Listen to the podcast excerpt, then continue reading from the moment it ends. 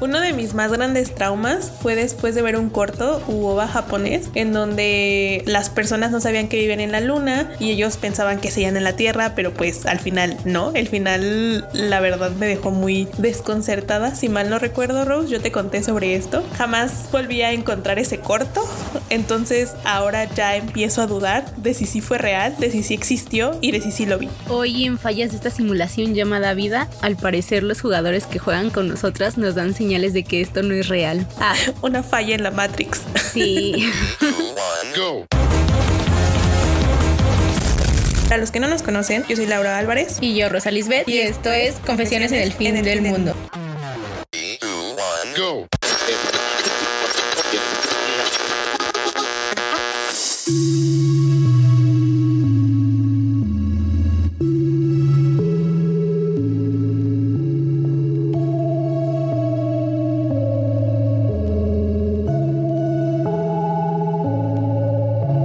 Hola sobrevivientes, ¿cómo han estado? Hola Lau, ¿qué tal tu semana? Hola Rose, hola sobrevivientes. Muy bien, muy bien. Mi semana ha estado bien. ¿Qué tal la tuya, Rosa? Nice, todo tranquilo. Pero bueno, estamos muy felices de juntarnos virtualmente eso sí, una semana más para fangirlear en el internet a manera de podcast. ¿ah? Sí, sí, estamos de vuelta después de habernos tomado unas pequeñas vacaciones porque eran justas y necesarias. Exactamente. Y como podrán notar en el título del episodio, esta semana nos vamos a poner un poco intelectuales, entre comillas, y feministas, como debe ser siempre. Clara que sí. Para hablarles sobre la participación de las mujeres en la literatura y en la ciencia ficción. Y este es un tema que creemos les va a hacer replantearse algunas cuantas cosas y ver este género desde una perspectiva diferente. O al menos eso esperamos, ¿no? Exactamente. en fin, ¿por qué queremos hablarles de ciencia ficción y feminismo? ¿Qué onda? Güey, contexto, please. Quizá nuestros amigos que escuchan el podcast ya tengan una idea sobre cómo fue que surgió el tema de este episodio, pero para aquellos que apenas nos encontraron en el internet y tal vez no estén tan familiarizados con el hecho de que, como parte de su proyecto de titulación, Rose presentó el prototipo de una antología de cuentos de ciencia ficción escritos por mujeres. Cuando Rose la estaba haciendo, me contó algunas cosas respecto a este tema y una vez más quisimos venir a compartirlo con ustedes porque, además de ser un tema que le apasiona mucho, también es importante cuestionarnos la falta de visibilización de mujeres escritoras de ciencia ficción. Sí, de hecho, este episodio estaba pensado para que saliera en marzo, justo cuando tenía todo el tema fresco, pero por diferentes cuestiones lo fuimos posponiendo hasta este momento. es curioso porque en realidad los géneros de ciencia ficción y fantasía han estado presentes en mi vida desde que era muy pequeña, sobre todo por el cine hollywoodense y los géneros distópicos, aunque no por nada la trilogía de Back to the Future es de mis favoritas de todos los tiempos, o sea, de que en mi casa los vemos fácil como una o dos veces al mes y cada vez que las vemos nos damos cuenta de cosas nuevas. Y sí, por si se los preguntaban, también me sé los diálogos de las tres películas.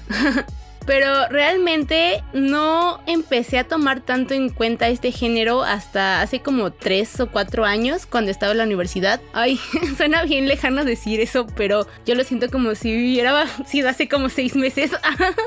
Ay, ya no digas, ya no digas. En fin, todo esto porque para un trabajo final de una materia tenía que crear una propuesta de revista y un día platicando con mi equipo de esa materia, Fer y Majo, nos dimos cuenta de que una de las cosas que teníamos en común las tres era justo la ciencia ficción, los temas geek y nuestro interés por el feminismo y la perspectiva de género. Así que decidimos crear una revista con estos tópicos y la llamamos Revista Andrómeda, Files for Mexican Geeks. La, la, verdad sí nos quedó bien padre y todos nos dijeron que sí, que sí le veían futuro a esta revista. Confirmo, confirmo. Me mostró, o sea, como todo, todo el concepto y, y hasta la portada. de verdad les quedó muy, muy, muy bonita. De hecho sí le imprimieron, ¿no? Eh, Fer, Majo y yo tenemos un, un tomo. está, está, bien padre, la verdad.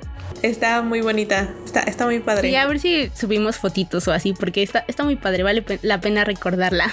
Sí. Y pues desde ese momento se me quedó la espinita de seguir haciendo productos editoriales con estos temas porque pues la revista solo quedó ahí como en un, un, proyecto escolar y ya no le dimos más alcance, que sí nos hubiera gustado, pero luego no nos da la vida para hacer todo lo que queremos. Entonces, cuando comencé a hacer mi diplomado de creación editorial, quise retomar este proyecto de la revista que había comenzado en la universidad pero obviamente les pedí permiso a Fría Majo para retomar nuestro trabajo porque ellas también son creadoras intelectuales de Andrómeda y después de que me dieron su bendición virtual porque COVID, ah, comencé a trabajar en mi proyecto. Al final, este proyecto terminó siendo algo completamente diferente a la idea inicial que había pensado, pero siguió conservando la esencia de la ciencia ficción y el feminismo, porque mi intención siempre fue el de crear un espacio en donde las mujeres escritoras interesadas en estos temas pudieran publicar sus textos y así ser visibilizadas. Y desde entonces me he adentrado cada vez más en este mundo, sobre todo en el ámbito de la literatura. En mi caso, yo me adentré a la ciencia ficción porque me gustan mucho las distopías, en especial todo aquello relacionado al cyberpunk. Eh, mis primeros acercamientos al género fueron por el anime y por el manga. ¡Wow! ¡Qué sorpresa, ¿verdad? Ajá. Ah, uno de mis animes favoritos es Psycho Pass. No sé por qué no hemos hablado de Psycho Pass, Lau. después le dedicaremos su, su, episodio. Sí, sí, tal vez. sí. Porque es muy bueno, ¿eh? es buenísimo. Recomendado. Ah, pero también me gusta mucho Ergo Proxy, que también es como un anime de culto, por si lo quieren ver. Y obviamente, pues también me vi Ghost in the Shell, Cowboy Bebop y Love, Death and Robots. Y aunque este último no es como tal un anime, sí es animación. Y todas muy recomendadas, la verdad. Sí, están buenísimas. Y por último, de este no vi el anime porque la verdad ah, la animación que le habían hecho es muy caca. Lo que sí fue es que me leí el manga y es Gans, también muy icónico en la comunidad. Por alguna razón, tengo un vago recuerdo de haber leído el primer tomo de ese manga, pero nunca lo continué porque ya no me los prestaron. pero sí, es muy bueno me quedé picada, la verdad. sí. Sí, sí estaba larguito. Este, es muy bueno, pero también es muy violento y tiene temas ahí medio turbios, entonces si lo quieren leer, advertidos están. Sí, o sea, creo que por eso me quedé picada. pero sí, advertencia.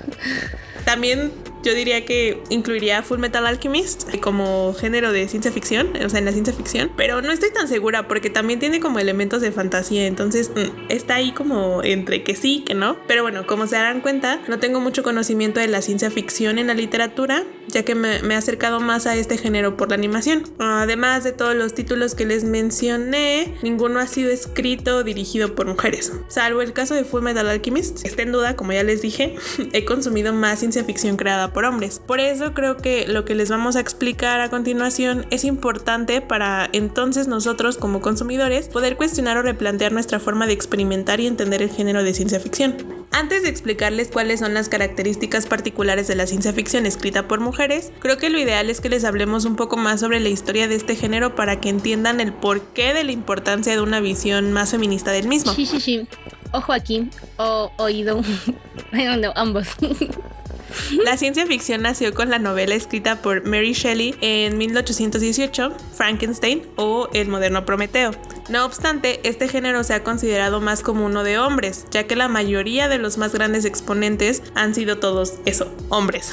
Eh, desde Isaac Asimov con Yo Robot, entre muchos otros títulos, Julio Verne con 20.000 leguas de viaje submarino, Frank Herbert con Dune, George Orwell eh, con 1984, Aldous Huxley, Un Mundo Feliz y Ray Bradbury con Crónicas Marcianas, solo por citar algunos. De hecho, Isaac Asimov definió el género de ciencia ficción como la rama de la literatura que trata de la respuesta humana a los cambios en el nivel de la ciencia y la tecnología. De igual manera, también puede tratar acerca del presente y de las consecuencias inmediatas del pensamiento o las acciones de los seres humanos que se presentan al hacer uso de los artefactos tecnológicos y enfrentarse a paradigmas que plantean los estudios científicos. Sí, así es. De hecho, existen un sinfín de definiciones sobre lo que es o no es este género, pero lo cierto es que cada una de ellas se apega al contexto de cada autor, de sus necesidades y de sus épocas. Así, es posible que quienes escribieron sobre máquinas que transportan a los seres humanos o viajes alrededor del mundo en la actualidad ya no se consideren como escritores que hablan sobre posibilidades futuras, justo porque al final de cuentas ya podemos encontrar cosas así en la realidad. Y aunque en su tiempo fueron cosas innovadoras, ahora ya no. Y desde la segunda mitad del siglo XX, los temas que se exploran y se ensayan en la ciencia ficción han sido retomados con mayor fuerza por las mujeres, que, ojo, no digo que los autores masculinos no lo hagan, sino que quiero destacar el aumento de la participación femenina en este género. Y lo interesante es que, a diferencia de los autores hombres, la ciencia ficción que escriben las mujeres no es predominantemente sobre exploraciones, conquistas o aventuras intergalácticas. En la ciencia ficción de las escritoras se ponderan las relaciones interpersonales, los sentimientos, emociones y las posibilidades de experimentación de la corporeidad y cómo se percibe el mundo a través de esta. Y no lo digo solo yo, lo dicen diversas expertas en el tema como Sara Martín Alegre o Lola Robles. De hecho, las mujeres dejan de sexualizar sus cuerpos y de la mano de la ciencia especulan acerca de los mundos y sociedades en las que les gustaría vivir, en las que nos gustaría vivir e incluso en las que no nos gustaría estar. Practican el ejercicio de ensayar los distintos mundos posibles que en un futuro, con el avance de los aparatos tecnológicos, podrían dejar de ser solo invenciones literarias. Lola Robles, por ejemplo, decía que las escritoras mujeres de ciencia ficción se han dedicado a plantear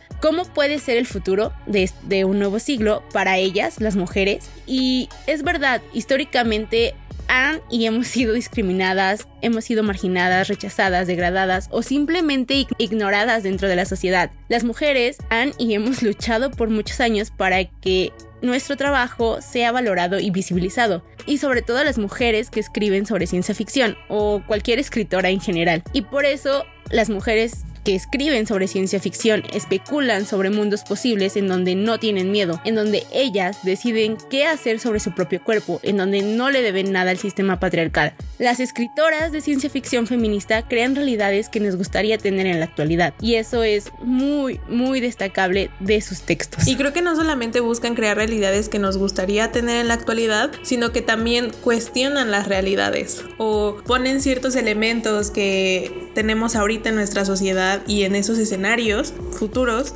cuestionan y también proponen o plantean no respuestas, pero sí otras alternativas, ¿no? Y como hemos dicho, las mujeres también escriben. Como dijo Rose antes, durante la primera mitad del siglo XX podemos encontrar a muchas autoras, entre ellas a Charlotte Perkins Gilman, con su libro Delas, un mundo femenino. Creo que también se le conoce como el, el país de las mujeres, si mal no recuerdo.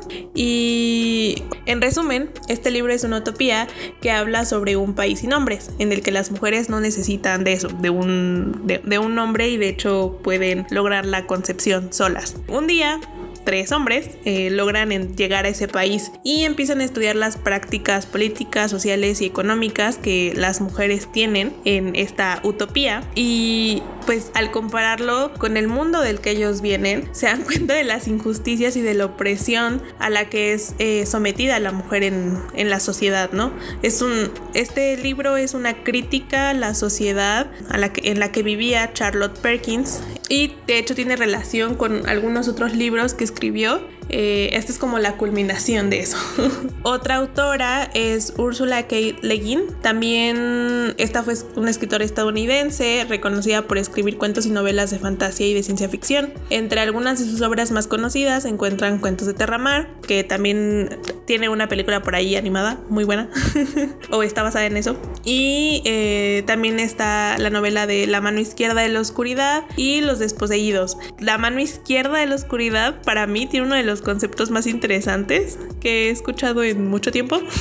Habla sobre un mundo en el que los seres humanos no tienen un sexo biológico definido. Aquí los humanos nacen como hermafroditas y pues son andróginos y durante tres, mes, tres semanas al, al mes cuentan con esto, con un sexo indefinido. Pero es en la cuarta semana en la que bajo ciertas circunstancias se pueden definir como hombres o como mujeres y esto, o sea, como les digo, va, a depender de las circunstancias. Entonces, por ejemplo, puedes tener el caso de que un hombre, entre comillas, quede embarazado, ¿no? y con esta novela la autora buscaba desarrollar esta idea de explorar qué era lo fundamental que quedaba de la naturaleza humana cuando el sexo biológico dejaba de ser una constante, cómo entonces se iban a relacionar las personas con ese nuevo ambiente y también algo central que planteaba la, autora con este libro es que ella creía que si no había estas diferencias entre hombre y mujer, la guerra no iba a existir porque ya no iban a estar marcadas esas, esas diferencias, ¿no? Pero bueno, o sea, tienen que leerlo. Ahí se explican más otras cosas y entonces, ¿qué podría ser lo que sustituya la guerra? Desde ese tiempo he tenido muchísimas ganas de leer a Úrsula K. Sé que tiene textos muy padres, muy interesantes, sobre todo el último que dijiste, el de la mano izquierda de la oscuridad, pero no he tenido la oportunidad, lamentablemente, espero hacerlo pronto, pero como has dicho antes, lo que me gusta de la ciencia ficción es justo esto, que en estas posibilidades futuras, en estos mundos especulativos, ya está normalizado que las mujeres no solo sean el personaje secundario, o que, que no solo sean el interés amoroso de los protagonistas. Aquí en estos textos la misoginia y el machismo ya no existe. Las mujeres podemos ser lo que queramos ser, una Barbie girl. Ah, chiste malo, perdón. I'm a Barbie girl, in a Barbie girl. Ya, perdón. Soy lo que quiero ser. Hoy soy una Barbie girl. Ya en serio, las mujeres podemos ser ingenieras, científicas, exploradoras espaciales, dueñas de una empresa y realmente eso no es lo importante porque ya es algo normalizado en la historia, ya es algo que se da por hecho que las mujeres podemos hacer y no se cuestiona. Y es por eso que nos gusta la factibilidad con la que esto se vuelve inherente y no es cuestionado. Por lo menos para mí es una de las formas más tangibles que creo que existan para que las posibilidades de sobresalir por nuestro trabajo y no por nuestra apariencia se hagan realidad, ahora sí. Y creo que esto tiene que ver mucho sobre todo por el hecho de que la mayoría de los cuentos que he leído van por este camino, aunque ojo, no todas las autoras de ciencia ficción son feministas o escriben con conciencia de género. Y no por esto significa que lo que escriben está mal, sino que no es de su interés hablar desde esta perspectiva. Y aún así hay textos muy interesantes. Así justo conocí a una chica, Karen Ramírez, que escribió una historia sobre varias civilizaciones de robots que están enfrentados entre ellos porque sus ideales y capacidades son diferentes. Están los que conservan características biológicas humanas y los que son totalmente robots y que están en busca de su líder que desapareció hace años. Y hay una guerra entre ellos porque no no tienen los mismos ideales o la misma forma de regir su vida y su comunidad, por decirlo de algún modo. Y está muy interesante porque justo llega alguien que, mejor dicho, encuentran a alguien que creen que puede ayudarlos a ganar la guerra. Bueno, por parte de los robots robots. Y eso está relacionado con otra profecía y así se va haciendo la historia más grande y sí, espero que algún día Karen pueda publicar su historia porque es muy buena y vale la pena que todo el mundo la conozca. Y, um, otra recomendación que puedo darles es el más reciente libro de Andrea Chapela, Ansibles, Perfiladores y otras máquinas de ingenio. Ya se los había recomendado en un episodio anterior, pero es que esta antología de cuentos es muy muy buena fue de mis libros faves del año pasado y es que Andrea Chapela tiene una manera muy peculiar de escribir, de ambientar las historias y de crear imágenes visuales muy interesantes, o sea, de que puede hablar eh, de una inundación en la Ciudad de México y te describe cómo es que se vería la ciudad inundada y cómo es que las personas sobreviven a este mundo después de esta inundación. O también te habla de temas como más delicados como lo es la eutanasia y como es la importancia de que las personas puedan decidir por cómo quieren morir o cómo quieren terminar sus últimos días.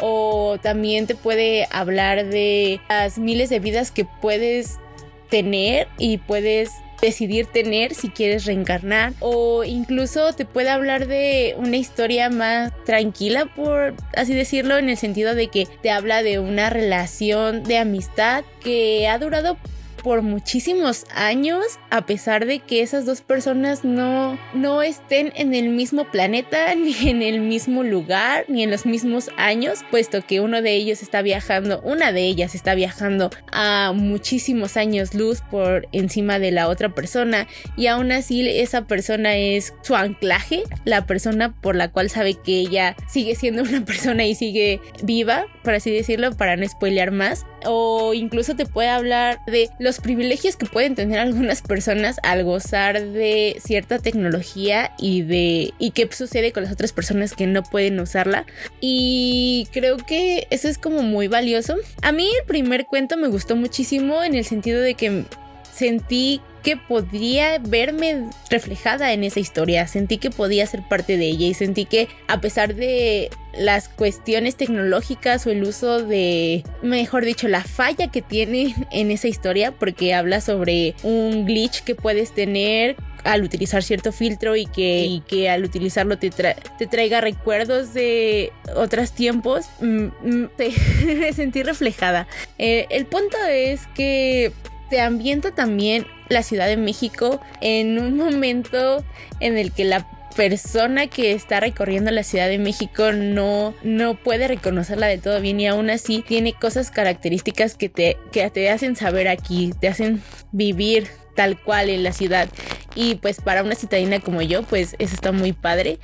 Y creo que yo también les había dicho, es como un tipo Black Mirror, o sea, como el tipo de tecnología que utiliza, es como el del tipo de tecnología de Black Mirror. Y eso es padre porque es algo que es accesible hasta cierto punto para nosotros. Y bueno, si no tienen mucho tiempo, también les recomiendo que lean el cuento de Gabriela Damián que se llama Soñarán en el Jardín, que es un cuento muy bonito en donde las mujeres víctimas de feminicidio al fin han logrado obtener justicia. Eh, si no lloran con este libro, algo debe andar muy mal con ustedes porque sí, al menos te va a sacar una lagrimita. Dije libro, es un cuento, perdón. Y ya por último, si les interesa este tema de ciencia ficción desde una perspectiva feminista, les recomiendo que visiten la página de la colectiva Especulativas MX, quienes el fin de semana pasado, con motivo de su aniversaria, estrenaron el libro Nosotras. Eh, este libro, que fue publicado por ellas. Es un libro autogestionado. Es una antología de cuentos de ciencia ficción que recopila varias historias bien interesantes que van desde la revolución feminista, el salir del sistema dentro del sistema,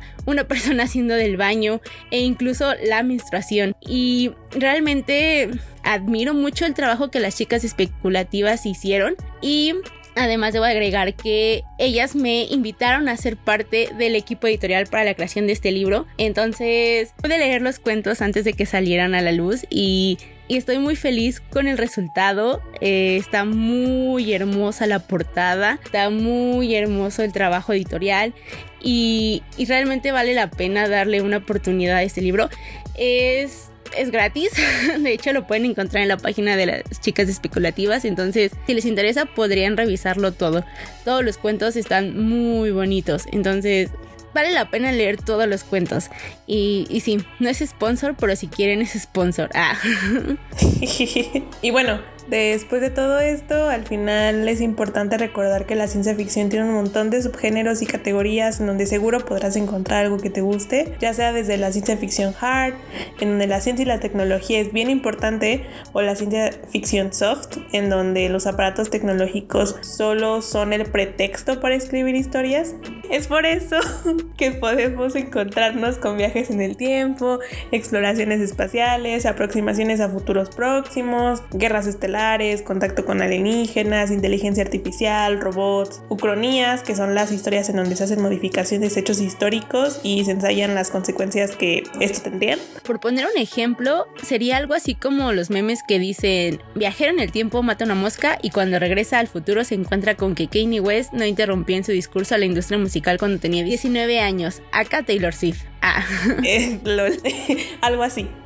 y también hay historias de mutantes, simulaciones, universos paralelos, distopías. Y bueno, aquí es donde me voy a detener porque es justo donde nosotras consideramos que surgió la inspiración también de crear este podcast. Porque, como les mencionamos al principio, nos encantan las distopías y todo lo relacionado con ellas. Y quizá ya lo hemos mencionado antes, pero Confesiones en el fin del mundo se creó con la idea de dejar un registro lo que ocurre en el mundo posapocalíptico. Bueno, no, en nuestro mundo posapocalíptico. Pandémico y pospandémico, cof cof. Exacto, en donde quizá no siempre toquemos temas de ciencia ficción, pero al final de cuentas, este género está implícito en todo lo que rodea a Confesiones en el fin del mundo. Desde el hecho de que estamos sentadas en una casa en llamas echando el chisme y no nos ocurre nada, hasta el crear storytellings de una realidad alterna en donde también hay COVID, pero donde podemos jugar con lo que sucede a nuestro alrededor, ya sea algo muy malo o incluso la posibilidad de encontrarnos con otras personas, aunque sea por medio de unas grabaciones en el internet. Así es, por eso mismo creemos que este tema es muy importante porque somos mujeres y nos gusta la ciencia ficción y tenemos un podcast relacionado a ello. Exactamente. Y algo que he aprendido estos últimos meses es que en realidad lo importante es crear espacios de visibilización para nosotros las mujeres, porque si bien ahora ya tenemos las posibilidades de crear contenido desde, por y para nosotras, esto no hubiera sido posible sin la lucha de más mujeres que lo largo de los años han dejado los cimientos para que de alguna manera nosotras podamos tener injerencia en este mundo lamentablemente aún muy machista y patriarcal. Porque es que si nos ponemos a reflexionar un poco a las mujeres escritoras, a las mujeres artistas, todas las mujeres que quieren entrar a este ámbito, les ha costado muchísimo trabajo llegar a la visibilización que tienen ahora. Hace un siglo era muy complicado hacer que los textos de las mujeres no fueran reconocidos si no es que no eran la esposa de o la amiga de. Y no se les reconocía más que de esa manera. Eso que tuvieran que cambiarse el nombre, ¿no? Por un seudónimo de hombre para que pudieran ser eh, publicadas. Exacto. Ya decía Virginia Woolf que muchos de los escritos que han sido firmados por un autor anónimo en realidad fueron realizados por una mujer, pero no se reconocía su participación en ese tiempo. Y en realidad esto va muy de la mano con la ciencia ficción y con la literatura en general. Todos los productos artísticos y culturales en donde las mujeres quieren participar y practicar y poco a poco han abierto su camino para poder realizarlos y ser reconocidos por ello. Trabajo y no solo como la amiga o la esposa de algún otro personaje bohemio de la época, como estaba diciendo. Ajá, por, por ella, por ella misma. Entonces, sí, eh, les extendemos una invitación para que apoyen a todas aquellas creadoras de contenido que o si no son, a lo mejor no están ahorita interesados en eso, pues que busquen, ¿no? Y se informen sobre escritoras, sobre pintoras, sobre todas aquellas mujeres que han sido silenciadas o no han obtenido el reconocimiento que merecen, porque estamos seguros que van a encontrar algo que les va a encantar de ellas, ¿no? Y también les volvemos a recordar que eh, pueden visitar eh, la página de, o las redes sociales especulativas si están interesados en temas de ciencia ficción para empaparse, ¿no? Más de ciencia ficción con perspectiva feminista que creemos es muy importante, justo por lo que planteamos al inicio, por las historias a cierto punto disruptivas que escriben las mujeres sobre, la sobre nuestra realidad y sobre cómo nosotras interactuamos o podemos interactuar en estos escenarios imaginarios, ¿no? Sí, y es que en realidad eso es lo padre, porque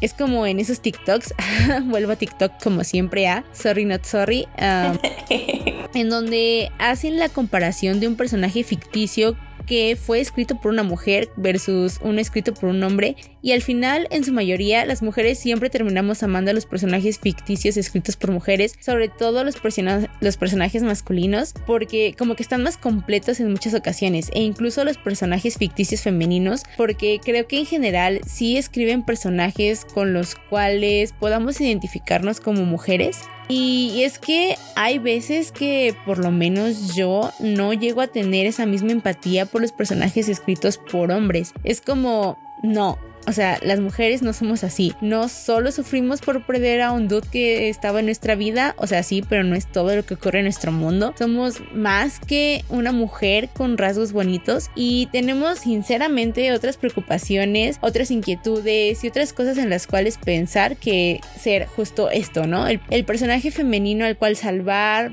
de X o Y situación. Y obviamente que hay excepciones y hay escritores que escriben más que eso y que logran captar en su totalidad la esencia de sus personajes, pero no siempre se da el caso y las historias de la damisela en apuro son las que son más reconocidas y eso llega a hartar en muchas situaciones, en muchas ocasiones. Exactamente. Si quieren saber más al respecto, pueden regresarse a nuestro episodio donde hablamos sobre el male gaze versus el female gaze. Guiño, guiño. Exactamente. Donde explicamos más, o sea, a fondo sobre esto y sobre el por qué el, el male o el female gaze es importante en las historias, en los productos audiovisuales y en general en, también en la literatura, ¿no? Sí, exactamente. Es muy importante en todos los ámbitos culturales a los cuales las personas pueden tener acceso porque finalmente es la representación de la mujer en la sociedad. Y yo sí creo que desde esta perspectiva feminista ayuda mucho a la idea que se tiene de las mujeres en la realidad, que somos más que las amas de casa o las novias de o whatever, ¿no? Y aún me sorprendo mucho cuando ahora me encuentro con personas que siguen teniendo ese tipo de pensamientos, es como de, no, eso ya no sucede, por favor, ¿no? No, no sigas replicando este tipo de pensamientos machistas y retro retrógradas. Pero bueno, ¿qué opinan ustedes sobrevivientes de todo esto que hemos hablado el día de hoy? Eh, ¿Han ustedes leído ciencia ficción escrita por mujeres? ¿Qué les parece? ¿O les llamó la atención alguna de las recomendaciones que les hicimos hoy? Ahorita hablamos más que nada de literatura, pero también hay series y películas que están de ciencia ficción que tienen esta mirada femenina o más bien feminista, que ya después eh, les hablaremos de ellos en nuestras recomendaciones. Vayan a nuestro Instagram. Y sí, síganos. para que puedan leer al respecto. Y pues sí, eh, confiésenos eh, qué opinan sobre esto, sobre la ciencia ficción, les gusta o no les gusta, cuáles son sus películas o series, libros, cómics también. hay varios cómics muy buenos de ciencia ficción. Webtoons. O webtoons también cuáles son sus favoritos y, no sé qué, qué, les hizo reflexionar todo esto que les planteamos, ¿no? Que, de estas características especiales que tienen em, las, la ciencia ficción escrita por mujeres versus la de los hombres. O sea, ya lo conocían. Igual y hay sobrevivientes que les gusta la ciencia ficción feminista y no lo sabemos. Háganoslo saber, por favor. Interactúen con nosotras si quieren, claro, todo con su consentimiento respectivo. Cuídense mucho, lávense sus manitas, mantengan su sana distancia. Estamos en pandemia y esto aún continúa. Sí, espero que ya se hayan vacunado, aquellos que ya eh, estén en la edad de vacunarse, ¿verdad? O que ya pronto vayan a vacunarse, por favor regístrense para, para que les pongan su vacunita. Sí, vacúnense, por favor. Nosotras qué más quisiéramos que ya nos vacunen, pero ya casi, ya casi. Espero. Ya les contaremos nuestra anécdota al respecto. Esperemos que para el próximo episodio ya les digamos como de qué creen, estamos vacunadas. Exacto, esperemos. Síganos en todos lados como arroba podconfesiones y ya saben que nosotras nos escuchamos en el siguiente episodio. Nos vemos, la Bye. Hasta la próxima.